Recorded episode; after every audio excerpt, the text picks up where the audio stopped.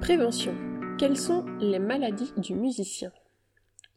Pratique intensive, mauvaise posture, écoute prolongée. Le musicien sollicite tout son corps et comme tout passionné peut, sans s'en rendre compte, développer des maladies particulières. Parce qu'il vaudra toujours mieux les prévenir que les guérir, petit tour d'horizon de ces mots musicaux. La dystonie du musicien. Un jour, c'est le drame. Les doigts du pianiste se recroquevillent, ne répondent plus. Des répétitions intensives sans pause, des concerts qui s'enchaînent, un stress trop important. Le musicien professionnel n'en a pas conscience, mais il peut user son corps prématurément. C'est à l'image des sportifs aux carrières intenses mais très courtes. Il a forcé, ignoré la douleur, sous-estimer les alertes lancées par son corps. Le système nerveux est endommagé, certains muscles affaissés. Une longue rééducation s'impose du corps par kinésithérapie, posture, respiration, mais aussi de l'esprit. L'objectif est qu'une certaine idée de la perfection ne l'autorise plus à dépasser ses limites, qui font son humanité. Les acouphènes.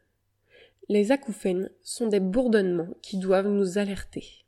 Ils sont souvent le signal d'une fatigue auditive. S'accorder régulièrement des moments de silence permet le repos des oreilles. Les protections auditives, bouchons d'oreille, atténuent efficacement l'intensité des décibels en cas d'exposition prolongée. Bien sûr, on expliquera aux enfants qu'il est interdit de jouer d'un instrument à côté de l'oreille d'un autre. On leur dira aussi que l'écoute prolongée avec des écouteurs est nocive.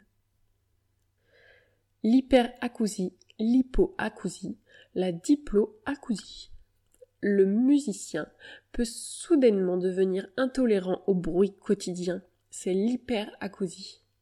Des sons banals sont décuplés. Le gêne, voire déclenche des douleurs.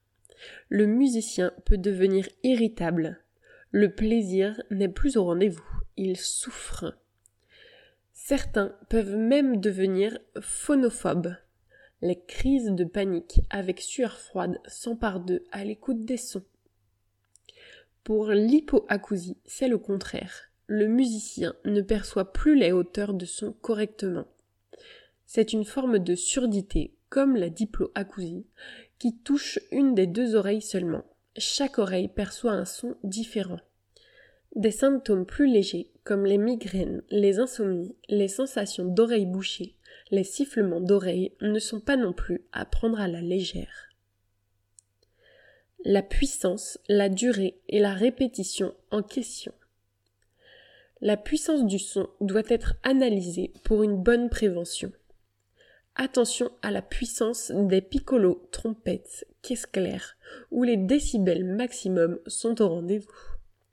Même chose concernant le nombre de musiciens réunis ou le lieu de répétition, bonne ou mauvaise acoustique et isolation phonique. Concernant la durée, on dit de ne pas dépasser 45 minutes de jeu d'affilée. Et idéalement, il faudrait couper les séances de travail en sessions de 15 minutes avec 5 minutes de pause. S'éloigner de plusieurs mètres d'une source sonore intense peut suffire à préserver votre capital auditif. Ne pas négliger, comme les sportifs, l'échauffement, en piano comme en chant, voix et corps. La recherche de la bonne posture. Toute sensation de raideur indique une mauvaise posture. La récupération après l'effort, massage et repos. C'est la répétition du mauvais geste, de la mauvaise posture, de la mauvaise habitude qui conduit à la maladie le corps constamment crispé, tendu, comme l'esprit, à la recherche de la perfection et de la performance, n'arrive plus à se détendre. Or, c'est grâce à une certaine détente alliée à une bonne technique que le musicien pourra jouer avec émotion et sensibilité. Les spécialistes kinésithérapeutes, ostéopathes, ORL, ergonomes, psychologues sont les spécialistes qui pourront accompagner les musiciens dans leur rééducation ainsi que dans la prévention des risques liés à leur pratique musicale. Si votre enfant musicien n'écoute pas vos mises en garde, un rendez-vous avec un spécialiste s'impose. En effet, souvent, en attendant l'âge de raison, la parole du tiers sera plus efficace que celle du parent.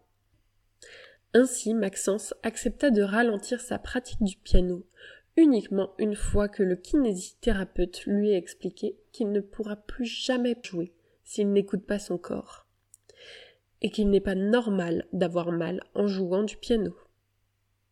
Certaines idées reçues doivent aussi être levées. Ce n'est pas grave de ne pas jouer d'instrument pendant deux mois d'été. On peut aussi choisir des partitions simplifiées de morceaux difficiles. Elles éviteront bien des tendinites à votre enfant qui veut vous en mettre plein la vue. Ainsi, afin d'être sûr de ne pas vous blesser, pensez le plus souvent à vous faire accompagner par l'un de nos professeurs. Alors rendez-vous sur Unizik. À bientôt!